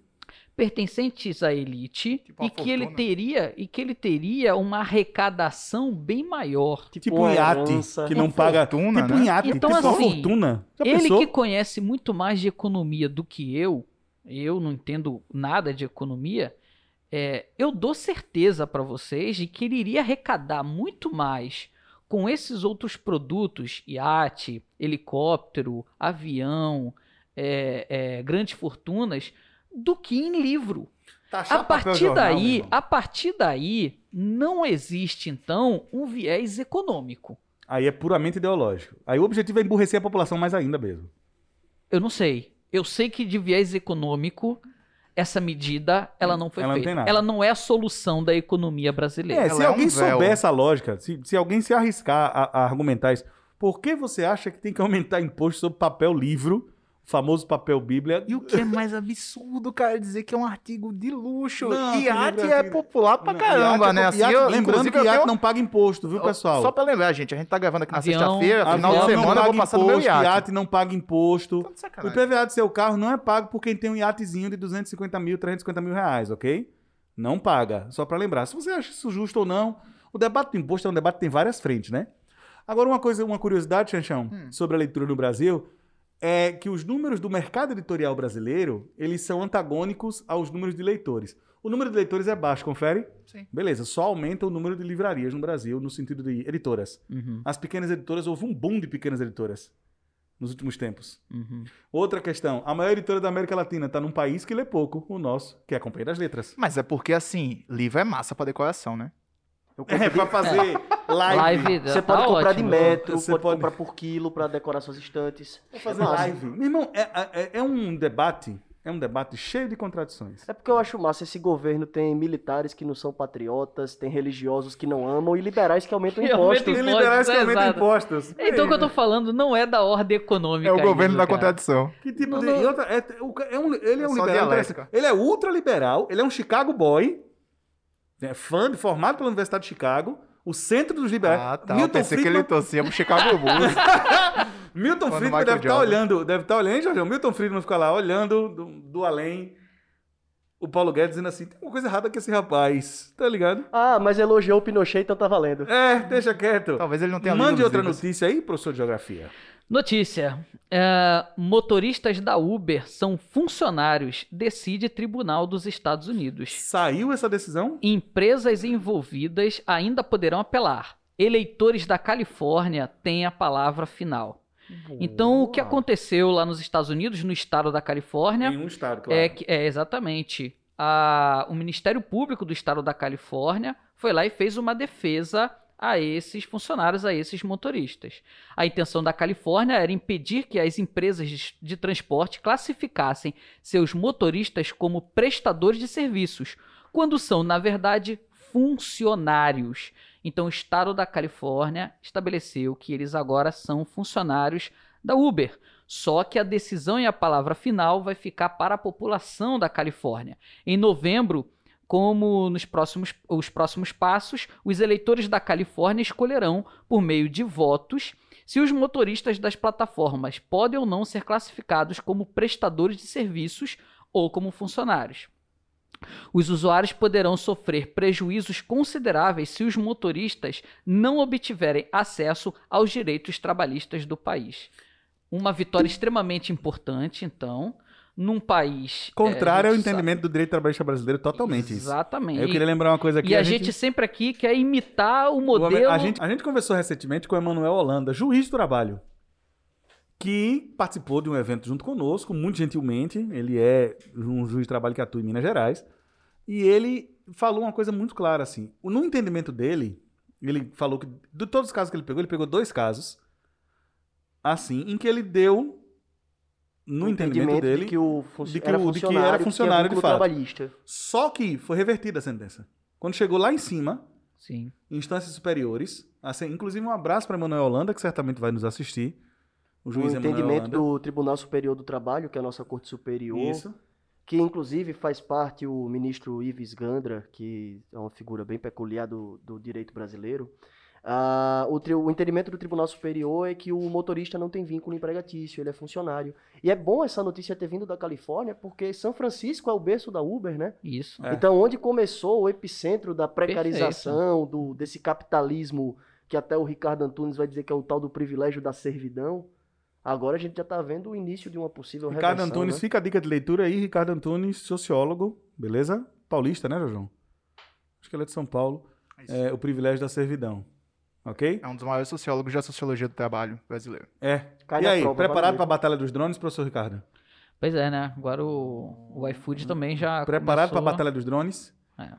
Cê- Ah, a pergunta que eu quero fazer para você. Gente, eu pedi uma pizza, ela veio agarrada num drone. Cadê ela? Beleza?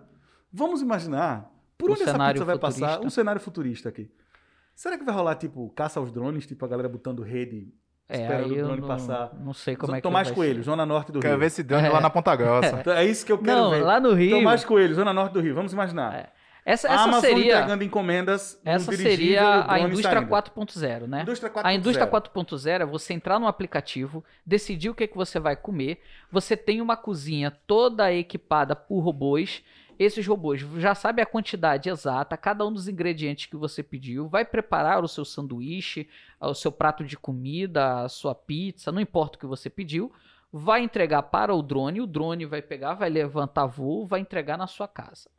Isso daí é a indústria 4.0, isso daí é o que seria o, A o Amazon utópico... patenteou um dirigível, o iFood conseguiu licença da ANAC para voar com esses Exato. drones já aqui no Brasil. Só que assim, tem que combinar ainda com a galera, que ainda não combinou com a galera. Em termos que eu de desenvolvimento tecnológico, tá Tava ótimo. isso essa semana. O Crivella lá no Rio, ele já falou que pra galera ir pra praia vai ter que marcar lugar no aplicativo. Sensacional. Então tem lá o lugarzinho, vai estar ah, sitiado vai ter um lá. aplicativo de, mape... de mapear a praia. Tem, tem, tem um, o, o aplicativo que você vai escolher onde é que você vai ficar na areia da praia. Ué, lotear a areia da Você- praia agora? Lotear, exato. Ricardo, dá um presente pros nossos ouvintes e pro nosso editor. Quero ver Fala fazer isso na Praia do sotaque mais Mirante. carregado Deixa, possível. Pioca, aqui na da sereia. Fala com o teu Farol da sotaque Barra mais vai ser do carregado possível. Licença, irmão. Eu reservei essa vaga no app.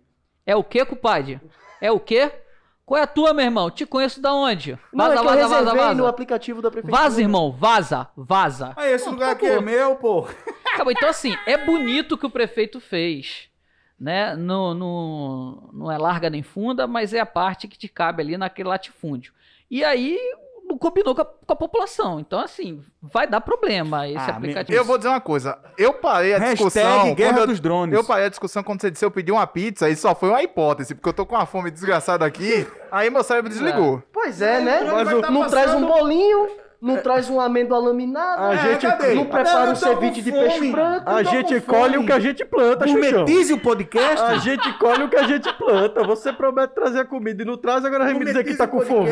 Agora vai fazer bolinho. Vai fazer Receba. bolinho. Cadê? O que, é que a Rita Lobo disse essa semana? Mas aí. Você falar tanto de classe aqui defendendo o seu patrão. Eu tô com fome, velho. Ah. Tô Você com é o, fome, você é o velho. clotruador do Vegel. Quando o cinto aperta, meu querido. Você é o Com Jacan a da barriga mais cheia eu consigo pensar. Aí Agora- depois. Notícias do mundo esportivo, não é isso agora? Vamos em frente, notícias do mundo esportivo, senhoras e senhores, Vamos porque em afinal de contas como aqui a é... gloriosa nação do Kiribati. Que é o isso? país insular, que é o único país do mundo a estar ao mesmo tempo nos quatro hemisférios, que todo ano manda três atletas para a delegação olímpica. Kiribati tá em quantos O hemisférios? Kiribati está nos quatro ao mesmo tempo. É uma ilha. É um arquipélago. Sensacional. E Ele tá qual é o quatro esporte? hemisférios ao mesmo tempo. sabe? Três atletas para as Ele Olimpíadas. sempre manda três atletas porque ele tem uma boa equipe de alterofilismo, mas apesar de tudo isso, nas últimas Olimpíadas de 2016 no Rio de Janeiro, o Kiribati não levou nenhuma medalha. Ótima Poxa notícia vida, esportiva viu, do Jorge Lobo. Muito interessante a Demais. delegação do Kiribati. Eu lembro como se fosse ontem, eu tava vendo Essas o três- Mamoa levantando lá no alterofilismo, mas ele não pontuou a medalha. Ele foi um forte candidato à medalha de prata na categoria dele, mas ele perdeu. Essas três pessoinhas devem estar muito tristes porque não teve Olimpíada esse ano, né? Exato, eles Tem representam pessoas 70% da população do Tem Kiribati. quantas pessoas no No Kiribati? arquipélago. Três. Um em cada ilha. Um em cada ilha.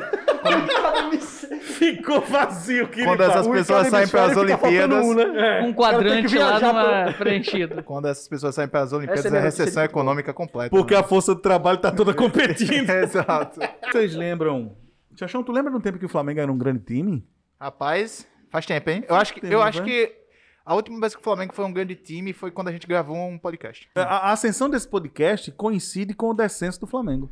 É verdade. Quanto mais o podcast ganha ouvintes, mais o Flamengo se arrebenta. Não, mas Tá assim, tem, um- demais. tem o um Flamengo tema, tá todo arrebentado. tem um tema, tem um tema muito, muito interessante que eu acho que faz até um paralelo com a abertura de outras coisas na, na, na sociedade brasileira, que é com a volta do futebol, já começou os grandes problemas com relação ao contágio de diversos atletas, né? 40 atletas. Tivemos isso com o time do Goiás, de- e aí já começa a- a- as confusões, né? As pataquadas. É o time Nosso do Goiás. azulão aí, ó, foi prejudicado. Não, tô falando de futebol. É, os, os times Ofendeu uma galera você Tô agora. brincando, adoro o CSA. Inclusive, fui campeão alagoano em cima de vocês. Abraço. É, então, o time do Goiás, que teve contato com o time do Atlético Goianiense, os jogadores do Atlético Goianiense que não iam jogar, conseguiram eliminar, jogaram contra o Flamengo, ganharam do Flamengo e tá uma confusão danada no futebol brasileiro. Imagina na volta de outros setores, como por exemplo o setor da educação. Imagina na escolas, né? Copa. Imagina na Copa, É. tava com isso na cabeça. Cara, assim, isso mostra que tem todo um protocolo.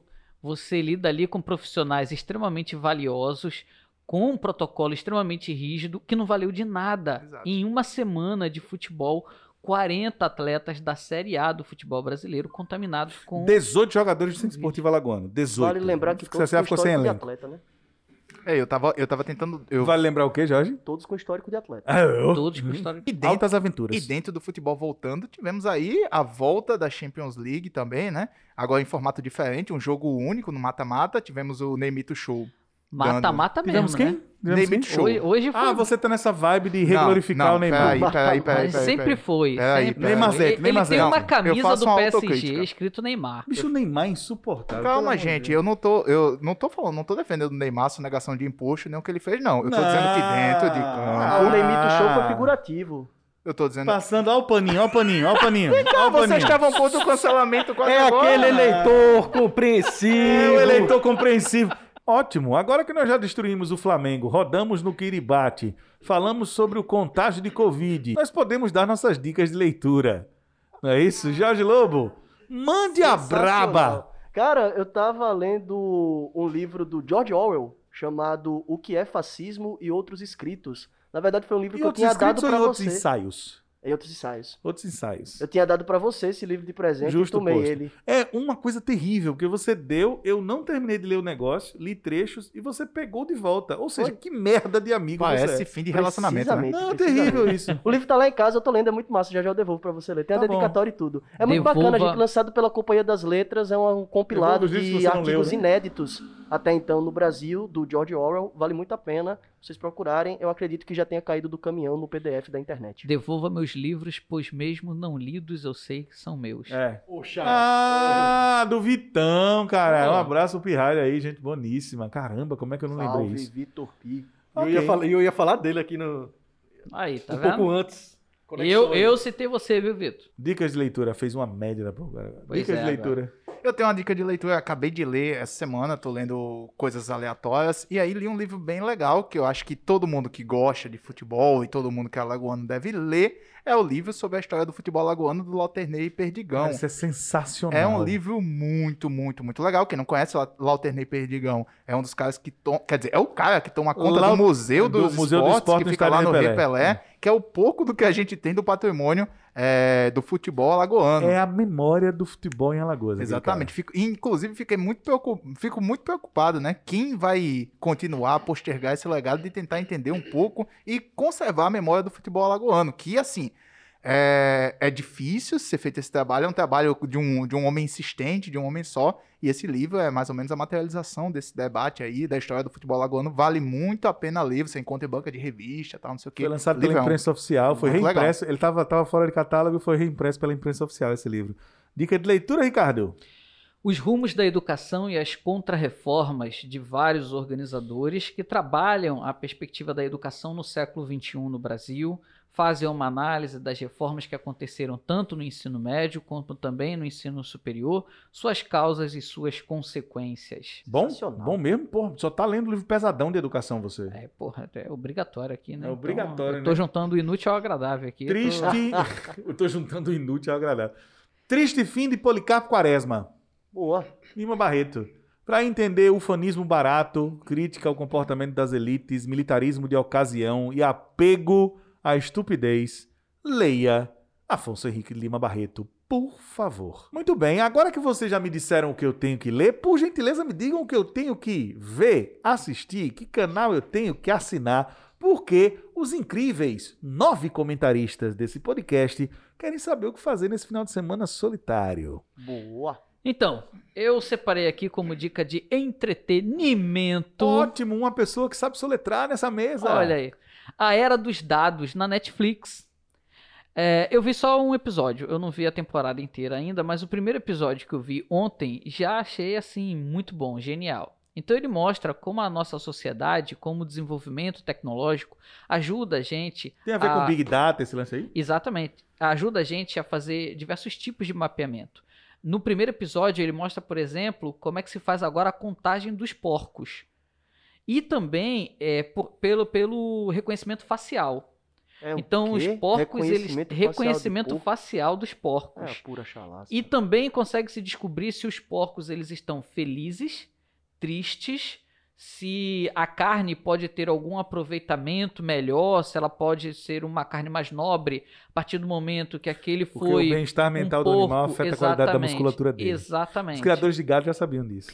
E aí está se tentando fazer esse monitoramento, então grava-se a, a, a imagem, o rosto do, do, do animal, pegam diversos pontos e eles conseguem a partir daí traçar se o animal está feliz, está triste, como é que é a forma dele se comunicar.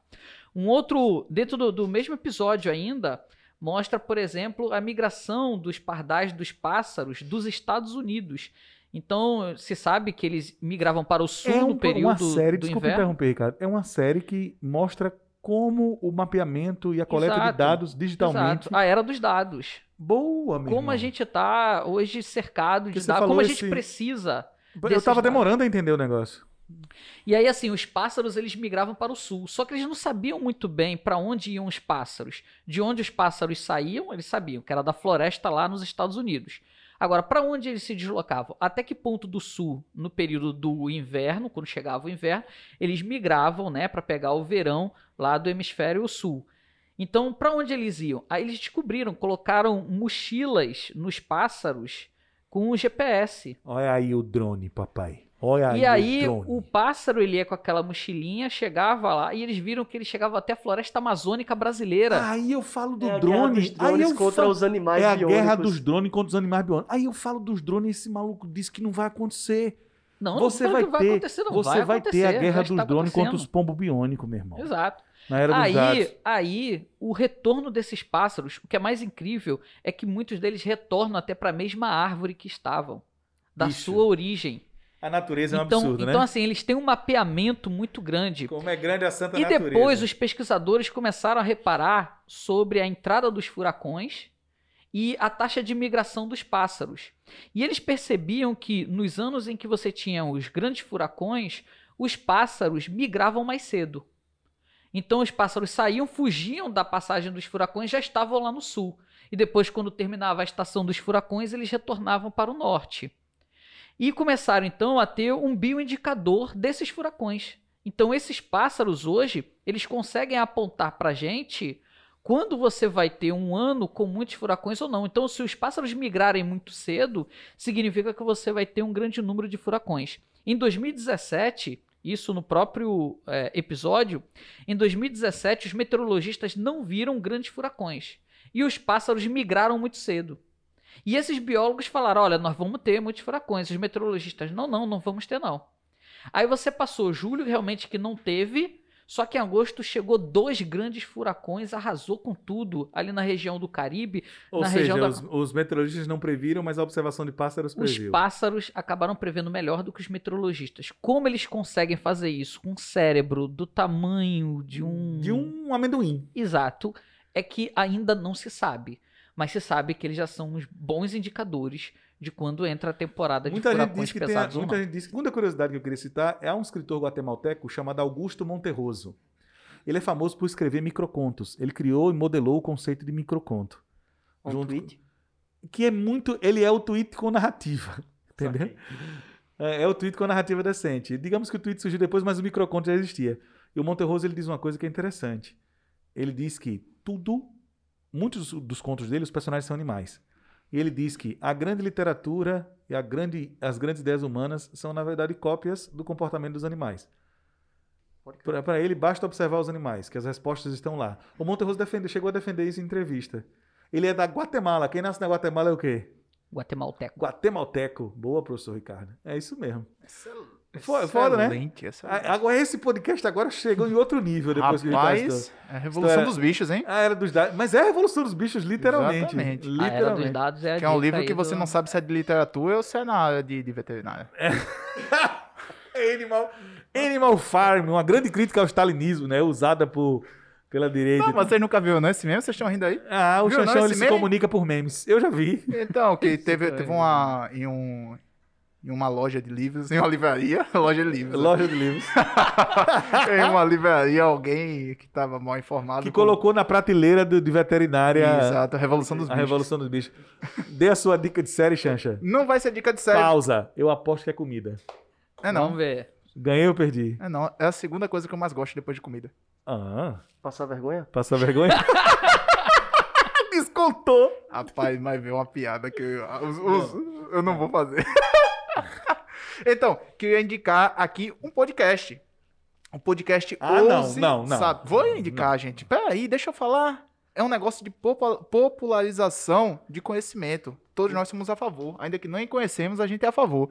É o podcast Ouse Saber, que é um podcast de, do curso de filosofia da Universidade de Passo Fundo. Que legal, velho. Não, mas é muito, é muito legal mesmo. Tem vários episódios tratando sobre temas do nosso cotidiano por um viés filosófico. Por exemplo, o episódio, o último episódio, que foi o episódio 27, é um tema sobre literatura e filosofia, que tenta com o linguajar do cotidiano trazer o debate, a relação entre literatura e filosofia. Então tem outros, como por exemplo, trabalho. A, a- a epistemologia da palavra trabalho, é, como o trabalho se reverte, como, quais são as visões filosóficas que existem, enfim. Vale muito a pena. Pobreza, pandemia, bioética, arte. Então pega temas e tenta relacionar com filosofia, trazendo para o cotidiano para tentar Bicho, popularizar. eu não sei vocês, mas eu sou. É meio óbvio isso, né? Todo mundo aqui é muito fã de podcast, né? Sim. Bicho, eu sou muito fã de podcast. Eu acho podcast a reinvenção do rádio. Acho podcast um bom companheiro de Eu atividades só, tô, ne- e eu só tô nesse podcast porque eu acredito no projeto. É Bem, falando, bem, jogador. bem. Aqui, aqui é igual, aqui é igual o Corinthians de Vanderlei Luxemburgo. É todo mundo se odiando, mas na hora a gente toca a bola um pro outro. Exatamente. Eu não tenho nem esse sentimento por vocês. É isso aí. Não consigo carregar ódio no coração. Me dê aí, Jorge, uma dica de entretenimento. Cara, a minha dica de entretenimento geralmente gira em torno de música, porque eu raramente assisto séries. Foi uma parada que eu já tinha conversado com alguns de vocês aqui em off. E eu tenho dificuldade em assistir série, tenho dificuldade em engrenar, parar O Jorge é aquele cara que, televisão. é, que dorme. O negócio dele eu é ler. durmo muito, velho, durmo muito. Não consigo engrenar pra ver um filme, já começa a cochilar, mas eu gosto muito de ouvir música. Ouço muito podcast e fico ouvindo álbuns, às vezes repetidamente. Sabia que isso pode ter a ver com a maneira como a gente aprende? Tipo, tem gente Sim. que é mais visual, tem gente que é mais auditiva. Eu sou pouco visual, eu não gosto Todo de, mundo eu não tem- É. vejo videoaula, por exemplo. Eu ouço videoaula acelerado. Todo mundo tem um parente muito inteligente que não gosta muito de ver filme, assim, ele dorme. Mas ele é inteligente pra caralho, ele lê, tem só pra. Entendeu? Uhum. Esses dias eu passei, tipo, ouvindo repetidamente o Tábua de Esmeralda, do Jorge Ben. Tava ouvindo ele, tipo, sequencialmente. Tô... Hoje eu ouvi cinco vezes a música O Homem da Gravata Florida. Foi feita para o André Midani, produtor musical que trouxe a Poligram pro Brasil. Vocês- essa eu quero canção. muito uma gravata dessa, velho. Lá é vem o homem da dessa. gravata florida, isso não é só uma gravata, essa gravata é um relatório de harmonia e de coisas belas, é um jardim, suspenso, dependurado no pescoço de um do homem simpático e feliz. É o André Midani. Esse disco, quando foi gravado, ele tava numa vibração de pintar todo o estúdio de branco, os, os porque ele te- tava lendo sobre alquimia. Ele Sim. leu aquele livro de pseudociência. Do... Eram os Aí ele tem até a música, Eram o os Hermes deuses, Trismegisto. é, eram os deuses astronautas. Astronauta. E ele gosta muito de alquimia. Uma das histórias mais loucas que aconteceu na minha vida foi eu ter jantado com o Jorge Ben aqui em Maceió, no, no louco. restaurante O Antiaco. Sei Eu disso, eu, tinha vi uma- foto. Eu, eu tenho foto disso. Eu tinha um aluno. Eu sei todas, as- eu sei todas as histórias desse disco, uma por uma, de todas as faixas, porque eu ouvi da boca do Jorge Ben perguntando a ele na distância segura que nós estamos aqui um do outro. Eu tinha uma aluna. Só o Jorge Ben, live dele. só Pra falta a você que não dele. sabe, o Jorge Ben tem amigos na cidade de Maceió. Pra você que não sabe, todo mundo tá ouvindo. Jorge Ben tem amigos na cidade de Maceió, passa férias aqui constantemente. E uma dessas pessoas, que é amiga de, de círculo familiar dele, era uma aluna nossa aqui. Pô, Jorge, se você estiver ouvindo o nosso podcast, forte abraço, meu xará. Atenção. Renata. Atenção, Renata. Salve, Jorge, Jorge. Cuida, fica Tô isoladinho aí, faz uma live Tô pra gente. citando você, Renata. Jamais esquecerei você. Todo Alô, mundo tem um amor por um Jorge, né? Atenção, Renata. Jamais esquecerei você. Um dia eu estava sentado na minha casa muito bem, comentei isso em sala de aula, que era muito fã do Jorge Ben, que tinha comprado. Eu tenho disco de autografado, tenho tudo. Né, Eu, eu chamo de Jorge Ben ainda, mas ele não gosta, Jorge Ben Jó e tal. E eu recebo uma ligação às 5 da tarde de uma segunda-feira, num dia que eu estava meio mal e não tinha ido trabalhar de manhã. Dizendo que, professor, Tainan, como é que tá? Ó, eu liguei a pedido da, da, da Renata e o Jorge Ben vai estar no restaurante, vou citar o nome, não tem problema, o Antiaco, esperando o senhor para jantar com ele. Eu disse, o quê? Eu botei minha camiseta polo, minha melhor roupa da época e fui. Eu cheguei no Antiaco, tava um grupo de pessoas, o meu prato separado e o Jorge Ben sentado aqui. Se, Caramba. se você não entende a importância disso, é como se você fosse fã dos Beatles e o, e o Paul McCartney tivesse te chamado para almoçar com ele, tá ligado? É, exato. Não, porque o Jorge Benjó, pra quem não curte muito a música brasileira, ele tá no nível. É, Tom Jobim, Caetano Veloso, Jorge Benjó.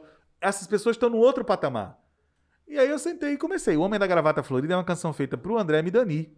Eu tô- tava preso nesse álbum, tava muito preso, tava viciado. Eu, tava- eu comecei a ler um, ler um tópico, eu até queria conversar depois sobre isso, preciso ler muito mais, sobre afrofuturismo, que é um movimento que tá ganhando força e tal, pai e coisa, não vou entrar nesse assunto. E o Jorge Ben é um dos percussores, Jorge Ben Do é um afrofuturismo no do Brasil, afrofuturismo é. no Brasil. Mas enfim, eu tava ouvindo uma parada mais, me perdoe, jovem guarda, né? Que saudade de estar na beira de um palco, levemente embriagado, e ouvir uma pessoa estranha falar respeita as mana, as mina e as mona, antes de começar uma música de qualidade duvidosa. Você tava ouvindo quem? Eu tava ouvindo Ana Frango Elétrico. Ana é muito Frango massa Elétrica. Ana Frango Elétrico, velho. Fui pro show dela em Recife. É uma das representantes É dessa. Pernambucana. Eu acho que é, não tenho certeza não. É porque eu fui no show em Recife. Eu Tem uma esqueci geração a... de artistas agora essa de Pernambuco geração de aparecendo artistas nova que é de foda. álbuns curtos, de músicas críticas. Aham. E a Ana Frango Elétrico tem uma música que me chama muita atenção, que é Torturadores. E essa seria a minha dica. Vocês conhecerem a Ana Frango Elétrico e ouvir a música Torturadores. É bem bacana. Hermes Trismegistros foi um alquimista, Um, um, um monge egípcio. um monge egípcio. Um, um alquimista egípcio. autor de uma peça arqueológica chamada Tábua de Esmeralda. A Tábua de Esmeralda é escrita em sânscrito. O que está no alto é igual ao que está embaixo, porque ela é para ser lida na frente de um espelho. Por isso fui chamado. O Jorge Ben, quando chegou com essa ideia pro André Midani, que queria gravar um disco baseado, nos anos 70, baseado em alquimia, vestir todos os músicos de branco e ter liberdade para ficar 10 horas seguidas no estúdio, sabe o que é mais interessante nisso? É que Jorge Ben depois adotou a guitarra elétrica e nunca mais tocou nada desse disco. Até hoje ele é cobrado pelos fãs pra... Durante um tempo, a Tábua de Esmeralda foi um disco raro, que custava o vinil 2 mil conto, porque não tinha reedição desse disco, era esse Tim Mais Racional. Depois ele foi republicado, etc., com a volta do vinil para as prateleiras. Até hoje a galera pede para ele reunir os músicos, ele nunca reuniu os músicos que gravaram especificamente a Tábua de Esmeralda. Para fazer. Ele nunca regravou, ele nunca fez, por exemplo, vamos sentar para fazer esse disco ao vivo. A Tábua de Esmeralda especificamente. Não, ele sempre canta outras músicas e tal. A sensação que eu tive é que ele não entende a importância do disco dele. Ele sabe que é um disco que todo mundo gosta, que é um marco na história da música brasileira. Mas ele, ele falou pra mim, pô, primeiro ele fala realmente salve simpatia, no- normalmente assim. Ele tem um, um negocinho aqui de jogador de tênis, tem escrito salve simpatia, e no outro tem São Jorge. E ele é aquela figura mesmo, ele, pô, professor, pô, simpatia, ó. A galera me pede aí pra eu, pra eu gravar esse disco novamente. Tô tentando reunir os músicos há uns anos já, mas não consigo, não consigo. Simpatia, tô em outra, tô fazendo outra. É nessa vibração. Super gentil, super educado, fã de poesia. Dei pra ele uns livros de alquimia que eu tinha. Dei uma edição de Eram os Deuses Astronautas e outra de Mistérios da Humanidade. Pedi pra ele autografar todos os meus discos e dei o meu livro de poesia pra ele. Sabe o que ele fez? Ele leu em voz alta o meu livro Pra todo mundo que tava rodando a mesa. Pô, que bonito isso. Meu irmão, velho. você não tem ideia. Eu não sabia reagir. Na foto que eu tenho com ele, Ah, normal. eu não sabia reagir. Eu tava assim. Eu não, eu- eu não- sabe quando você fica tão encantado com alguma coisa que você não consegue reagir? Na foto eu tenho 14 anos. Eu tô claramente embasbacado diante da situação. Quando eu saí, eu cheguei em casa chorando de emoção. Chorando de emoção. Eu acho que eu sentiria a mesma coisa se o Romário falasse comigo, Chanchão. Trocasse uma ideia, me desse um abraço e tal. Porque eu, na Copa de 94 eu tinha a idade, eu, eu era muito fã do Romário, assim, muito fã do Romário. Muito fã. E eu falo isso sem problema nenhum. Tem gente que tem vergonha de dizer que é fã das coisas. Oxi. Se o Zico falasse comigo, eu me emocionaria também, porque eu fui muito fã do Zico quando eu tinha seis anos. Aquele Zico de 87. Sim. Eu tinha seis anos ali. Meu irmão, Já com o joelho todo ferrado. já com o joelho todo ferrado. Eu me emocionaria muito isso, assim. Tem uma galera que tem uma galera que tem vergonha de dizer que é fã. Eu admito claramente que eu sou fã de uma porrada de gente. Diga aí, Tatuzinho. Eu é, também sou bem fã do Jorge, né? E eu gosto dessas coisas de energia, né? Espiritualidade, essas paradas. E normalmente quando eu vou tocar, quando eu vou discotecar, eu sempre abro com uma música que tem uma boa energia, né? E normalmente é a, oração de São Jorge, né? can- Cantada por ele, né? Como você estava cantando a versão do Racionais hoje, né? Do Jorge da Capadócia. E aí quando eu tive a oportunidade de encontrá-lo, aí eu contei isso pra ele, né? Aí ele abriu aquele sorrisão, né? Ele, ah, a família agradece. Ele é uma figura muito assim. Então, assim, no show Ele é dele. realmente né, eu tive a oportunidade de, de fazer um trabalho em um show dele. E, Foi é, na e- véspera desse show. e Arthur. é a estátua, assim, é- são as imagens de São Jorge no- nos quatro cantos do palco. Né? Não é só no pulsozinho, não. Né? Nos quatro cantos do palco. E a técnica veste uma roupa com a imagem de São Jorge atrás. Eu fui exatamente na véspera desse show que o Arthur discotecou, que eu me, me, reuni com ele. É exatamente esse momento. Sacou? É, tem, tem essa vibração. E essa história do, do que está no alto é como o que está embaixo vai muito além da tábua de esmeralda, né? Assim, dentro da- das linhas espiritualistas tem muito mais conceito em cima disso, né? Ok. No comando, no plano DJ físico e espiritual, o DJ, Arthur, DJ Arthur Pinizola. Pinizola. Porque, assim, é exatamente assim. É, o que tá lá, assim, o que tá aqui é uma imagem do que tá lá, né? E, e vice-versa. O, é, mas a, a minha dica de... É bom que o Arthur seja espiritualizado, porque nessa mesa só tem ateu desgraçado. Na, na- na- a minha, mas a minha dica Mas, de é, mas é. entretenimento Sua dica de entretenimento, Arthur. é, é Atlanta, uma série da Netflix. Nossa, boa, muito foda. Episódios pequenos pro Jorge não dormir, não é isso? Donald Glover, meu irmão, multiartista, assim, roteirista, ator, né? Tá Como sendo eu esqueci diretor. o nome do rapper, Estou velho. falando. Desculpa. é rapper também. Não, eu esqueci o nome do rapper que é protagonista, que é o outro personagem da série. É isso que eu ia dizer. O, o Paperboy. Paperboy, é isso que eu queria Né, que é né? É, foi isso que ele Pronto. E aí o Donald Glover é quem faz, né? Essa, é o criador, né? E dirige alguns episódios. E aí o legal é que não tem esse gancho que prende a gente pra assistir o outro episódio, né? São episódios assim que normalmente eles são fechadinhos, Isolado. contam histórias, né? Tem um contexto, né? Da, do- do- da história deles entre si. Mas normalmente os, os, os episódios contam aquela historinha ali, né? E essa Massa. segunda temporada tem uns episódios que os caras estão O- fazendo uns O experimentos. episódio fecha nele mesmo, mas, mas tem- a história tem continuidade, o Paperboy, mas, mas o episódio é Sim, fechado em sim, si mas mesmo, o né? fe- É, porque são as- essa, essa segunda temporada, os episódios estão assim é, focando em um protagonista. Então tem o episódio da fulaninha, tem o episódio do ciclaninho, tem o episódio, né? E aí tem o episódio que eles fazem o experimento com, com, com terror, meu amigo, que você precisa assistir, Ricardo. É. um negócio bem Bicho, interessante. É muito Eles bom. fazem experimentos com gêneros, com gêneros de, de, de filmagem e coisas, né? É Muito- muito bom. é muito Vou interessante. assistir, vou assistir. Vou dar um spoiler, o episódio do cachorro, meu irmão. Que, que ele, que ele... O episódio que o cara vai buscar o piano. Esse episódio que, meu irmão, cara, eu fiquei. É sério que eu tô assistindo isso dessa série. Sabe aquela série que os diálogos dela acabam virando linhas, que a gente- em inglês que chama aquela a headline, que é aquele trecho de filme que se consagra e ele vai pro YouTube e as pessoas começam a reproduzir, ele entra no senso comum. Sim. Tem um episódio de Atlanta que o sujeito resolve arrumar dinheiro. Ele está, ele tá muito sem grana e o sujeito ele pega um cachorro, deixa o cachorro pro cachorro crescer e poder ser vendido. E ele pede dinheiro emprestado ao cara para fazer essa transação. Quando eles vão deixar o cachorro, o, o amigo dele sai junto com ele e ele faz: Sim, e o dinheiro? Ele não, mas o cachorro vai crescer ainda e depois é que o nosso dinheiro retorna. Ele faz: Ó, eu tô com fome agora. Eu preciso do dinheiro agora. Eu não vou falar o diálogo inteiro, senão vira muito spoiler. Mas esse episódio da venda do cachorro é um negócio que já viralizou na internet. E o, o diálogo de dois, três minutinhos. Tem um filme brasileiro que também tem, tem, tem isso também, que é o Opaí Ó. Que é a cena em que o Lázaro Ramos debate com o Wagner Moura. Que é minha. Eu posso até deixar como dica de entretenimento também assistir Opaí Ó. Que é o filme que resultou do trabalho teatral do Bando de Teatro Lodum. Lázaro Ramos, Wagner Moura, eles têm uma história em comum, os dois. E aí tem um headline do Opaió que é desse mesmo negócio, que é, que é eu, você é preto, você é preto. O personagem do lado do, do Wagner Moura fala pro personagem do Lázaro Ramos. Sabe assim, trechos históricos. A abertura do Poderoso Chefão, Eu Não Sou Seu Pai, do Luke. Tem um filme brasileiro que tem essas viagens também. E aí ele responde, né? E- mas tu não caga como eu cago, não? É. Tu não sangra do mesmo jeito que eu do mesmo sangro? jeito que eu esse, sangro. e, e esse, essa parte aí é uma adaptação de um texto do Shakespeare. Nota de repúdio.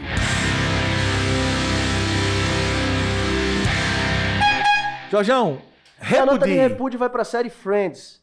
Porque Friends criou uma geração de neuróticos e depressivos que acham que pode passar o dia todo no café e que vai ter amigos de verdade pra toda a vida, morando em área nobre sem trabalhar pra pagar o aluguel. Agora ele vai Friends, ser foi? cancelado. Eu assisti todos os episódios de Friends pelo menos cinco Ah. vezes. Aí Não, não, agora, dá pra entender. eu também. Você quer, você Gente, quer é uma ganhar inimigo. autocrítica. Você, é uma autocrítica. Você quer ganhar inimigo, É, você não tem ideia. É criticar Não, Friends. eu acho que eu já entendi. Meu irmão, Obrigado, Friends- faz isso. ele- Chega na Friends próxima aula que tu for dar e diz que. Friends é ruim. E abre o bate-papo. Mas Chega- essa geração agora de. de- É essa agora. Consome é Friends? pior do que falar mal do Consome. K-pop. Consome, consome Friends Friends, e Grey's Anatomy. caralho. Fala mal. Não, pega essas duas séries. Friends e Grey's Anatomy e diz assim, no meio da aula, só de resenha, eu vou falar mal de propósito. Bicho, Depois me a diga o gente resultado. recomenda- Agora, nada, tu tá falando sobre cartografia. série, nada. A gente do recomenda nada. filme. Se você estiver lá no relevo, você faz assim. Só faz. Você achar que o aluno tá, tá acomodado? Disperso na aula? Disperso. Você faz assim. Vamos Friends lá, é pessoal. ruim. Ele já vai fazer Continuando. Friends é ruim. Ele vai olhar pro... Ele vai dizer, É o quê? professor. Mas, e tipo, a gente recomenda coisa pra caramba, mas o moleque não assiste. O moleque É. chega, bota no Netflix, vai ver o mesmo episódio de Friends, que o Ross Dez vai vezes. falar o nome da Emily e ele fala Rachel no altar. Tu já assistiu esse episódio quantas vezes, Um João? bocado, meu parceiro, um bocado. Eu sei todos os arcos de Friends. Eu assisti muito Friends. Friends passava de manhã, duas vezes, sete e meia, onze e meia. Passava na hora do almoço, uma da tarde. Passava no final da tarde, cinco da tarde. E passava à noite, sete da noite. Depois passava de nove, depois passava de onze. Era o eu Chaves. assistia todo. Era o Chaves, era o Chaves do SBT, que foi cancelado. Eu foi assistia do todos, eu assistia todos. Aí depois você bateu de frente com a vida e viu e que a depois realidade eu não fui era parar essa. pra me perguntar, caralho, o que é que o Chandler faz? Nada. Não, ele tem um emprego muito bem remunerado, tanto é que ele consegue pagar o aluguel pra Ele ele, trabalha pro com Joey, processamento Joey de é dados. ator desempregado. Ele trabalha com processamento de dados. Ele trabalha com processamento Na de dados, indústria mas da ninguém sabe. Ninguém sabia. E depois ele vai trabalhar em marketing. Ele fabrica a mochila que põe no pombo. Você vê que eu sei, né? O documentário Eu que o Ricardo assistiu. A Mônica, a Mônica era chefe de meio período. Ela era chefe de buffet, depois passou um tempo desempregada, depois vai trabalhar na lanchonete. E ela morava Resumindo. num apartamento caralhoso. Resumindo? Jorjão. Ah, assim, Jorge, assim, essa tua nota de repúdio tá parecendo assim, quando você tá falando mal de uma pessoa que você ama muito. Eu É, mas é vocês isso, não é isso? É isso. Mas eu tenho que repudiar publicamente. É uma nota de. Eu repúdio amo, mas a passivo. minha vida não tá conseguindo chegar. É no uma mesmo nota de nível. repúdio Jorge. passiva-agressiva. Supera. Não, eu tô de boa, tô de boa. Você superou a ausência do Chaves no SBT? E aí? E aí? E aí? E agora? Aí? Esse debate não é comigo. Não se misture com essa medalha. E agora? Mande sua nota de repúdio, Jason. Minha nota de repúdio vem as tecnologias que vêm para afastar as famílias. Aí é brincadeira, Ricardo? Dá, explica ele o que é educação seria minha nota de. Mas é, eu é. vou comentar o porquê. Minha mãe agora tem um WhatsApp. De novo? Há pouco não, tempo. Não, ela tem há pouco tempo e ela, eu descobri que ela se irrita muito com figurinha. E eu tenho uma tia que só conversa por figurinha. Aí elas estão sem se falar. E Valim, quando a sua tia descobriu o meme. E aí eu descobri agora, espero que a minha mãe não veja esse episódio, eu descobri agora que a minha mãe, ela não gosta de textos que encaminham pra ela. Então ela tá produzindo seus próprios textos de bom dia e tal. Eu achei bonitinho. Ela escreve no caderno e faz seus próprios textos. Aí ela compartilhou com a minha tia e eu tô no quarto só ouvindo, né? Aí a minha tia mandou algum áudio pra ela, ela disse: "Eu mandei pra você, não é pra você encaminhar pra ninguém não. Se você não gostou, é só você ler e ficar com você mesmo". Aí depois disso elas não estão Gente, Perfeito. agressões familiares. E olha que nem tem grupo das, das tias ainda. Mas vai rolar, é uma tendência natural. Não, gente, pra minha mãe não entra, não. Sua mãe ele é anti-grupo. É, Eu, eu, eu tô educando. Muito bem. Nota de repúdio, Isso é, a Ricardo. falta, é a falta do Chaves na televisão. É a falta aí. do Chaves, ele fica educando. a- Deixa ela usar o WhatsApp livremente, irmão. Exato. Eu, eu tô deixando li- livremente. Ela pergunta que é grupo. Eu digo uma coisa que você não precisa saber. Que pessoa terrível, Xanxão. Minha nota de repúdio vai pra você que não sabe se vingar adequadamente. Você que acha que se vingar é pegar e riscar o carro do outro ou alguma coisa assim. Não, não. Se vingar é chegar na obra da outra pessoa, comprar a obra da outra pessoa, jogar no chão na frente da outra pessoa e falar pra ela nunca mais aparecer no seu restaurante. Isso é que é se vingar direito e você não sabe se vingar direito. Primeiro eu preciso ter um E restaurante. a galera que não entendeu agora porque você deu uma nota de repúdio de um fato, Nosso você precisa dizer o fato, velho. Rapaz, eu acho que todo mundo sabe do que eu tô falando. Você acha que né, viralizou a ponto de todo mundo Ah, saber? já. Gente, certo, todo, certo. todo mundo conhece alguém que tem uma capinha de celular do, com o Romero desenho do Brito. Romero Brito, né? Eu não tava sabendo e não conheço ninguém, mas Romero explica Brito. aí que eu tô, tô babado, meu amigo. O Romero? Brito tava fazendo uma exposição. De Romero Brito é aquele peças. pintor que você não sabe, que você que não sabe. Romero Brito é aquele pintor que ilustra a Havaiana e a caixa de chocolate. É. Aí ele tá fazendo uma exposição das suas obras. Só por isso, e mas teve uma dona, uma dona de um restaurante que foi lá, comprou uma obra dele, ele ficou extremamente agradecido e tal, e ela virou e falou: "Não, não fique agradecido. Eu gostava de você e agora não gosto mais. Nunca mais apareça no meu restaurante, nunca mais ofenda os meus funcionários." Tá aqui. Ela tinha pa- pagou o, Ela, o- ela jogou a no chão obra, que ela pagou. Exatamente. Primeiro ela pagou e depois ela pegou a obra e jogou no chão, quebrando a obra em diversos pedacinhos e virou o quebra-cabeça agora do Romero Então, Brito. primeiro ela, ela, ela se tornou Virou proprietária quebra-cabeça. Exatamente. É, me lembrou da arte dele, né? Mas, boa, ela virou proprietária e depois ela danificou a própria propriedade, que era a arte Exatamente. do A figura. reportagem que eu li fala que isso é muito comum na Europa, extremamente ofensivo. Para o artista é. é. Então, assim, se você é maltratado num restaurante, o que, que você faz? Você volta lá, pede o prato mais caro, paga e deixa ele intacto na mesa. Isso é considerado uma ofensa muito grande quando o cara. Oxe, Eu gasto nada meu dinheiro com outro prato naquela Então, aí Pelo a- contrário, a- você vai na feira, compra as amêndoas, faz seu próprio prato e não traz para as pessoas. Oxe, esse cara. O Viu? O assunto comigo, eu tenho nem restaurante, nem gosto de Romero Brito. Ainda não tem restaurante, né? Mas ainda do não jeito tem. que tá. E quando tiver, provavelmente não irá trazer para os amigos. Não, e É vai porque ser é restaurante, praticamente é o, restaurante e vou ganhar dinheiro na o comunidade. Romero não. Brito da gastronomia. Você é o Romero Brito da gastronomia. Eu, Vai eu- ver, Xanxão, quando tu me receber no teu restaurante, o bolinho de amêndoa intacto ali em cima. Não! A vingança nunca é plena, mata a alma e envenena. Pois a minha nota de repúdio vai para quem acha que o WhatsApp é melhor do que o Telegram. Quem não conhece o Telegram. Um oferecimento, o Pavel Durov. O milionário excêntrico russo. o rei da matemática, que inventou o Telegram, que é a rede social do futuro, irrastreável, conversas que podem Ah, o Moro sabe disso. se desinter... Como é eu? O Telegram é muito legal, melhor para usar figurinhas, inclusive, Chanchão, vou dizer para sua mãe passar a usar o Telegram agora. Pois é, ela vai ad- adotar sim. Então, se você. O WhatsApp é só para grupos de família. Bom dia, boa tarde, boa noite e para figurinhas ruins. Se você quiser mesmo organizar as coisas, fornecer seus dados bem para uma multinacional, explorar a sua vida, é o Telegram que você tem que usar. O Vamos Telegram. embora? De repúdio pro Zap Zap ao vivo. Vamos embora, só se for agora. Já pedi meu drone para me buscar, mapeado por um pombo biônico. Jesus Cristo. Vamos em frente. Cuidado pra não cair em cima do Kiribati, viu? Cuidado, eu vou cair no Kiribati, inclusive estarei Pode lá. cair em qualquer um dos quatro hemisférios. Serei a primeira torcida organizada do Kiribati na história. Ali tá Muito desligado, obrigado. É aqui. Obrigado aos colegas de mesa. Valeu, valeu, valeu, valeu, Tchau, valeu, tchau. valeu, valeu, valeu. Vamos em frente. Torçam pro Kiribati nas próximas Olimpíadas. Domenech. Domenech vai cair até o próximo. Tchau. Fica a filha do homem.